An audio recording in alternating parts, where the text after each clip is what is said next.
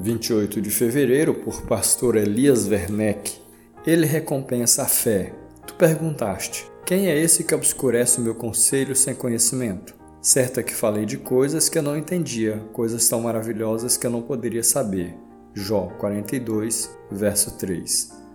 A afirmação de Jó que gostaria de destacar é: Certo é que falei de coisas que eu não entendia. Jó era um bom homem, justo e referência de criatura. Deus disse isso a Satanás.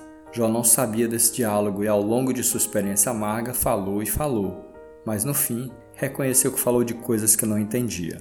Em tudo que disse, ele não pecou, mas correu o risco de, por falta de entendimento, concluir que Deus não era perfeitamente bom. Deus lhe possibilita a manifestação de sua revelação e ele então conclui: Agora os meus olhos te viram. Verso 5. Quando faz essa oração, Jó ainda não sabia, mas estava perto de saber que tudo lhe seria restituído e com folga.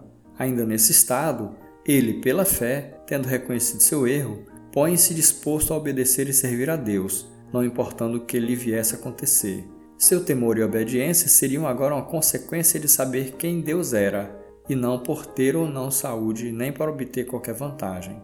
Agora, a sua submissão era total a acusação de Satanás de que Jó tinha razões para temer a Deus perde seu valor. A fé que vence o mundo é a que crê de modo absoluto que Deus é galardoador dos que o buscam em obediência e confiança. Essa fé é recompensada. Essa foi a fé de Jó, que também seja a nossa.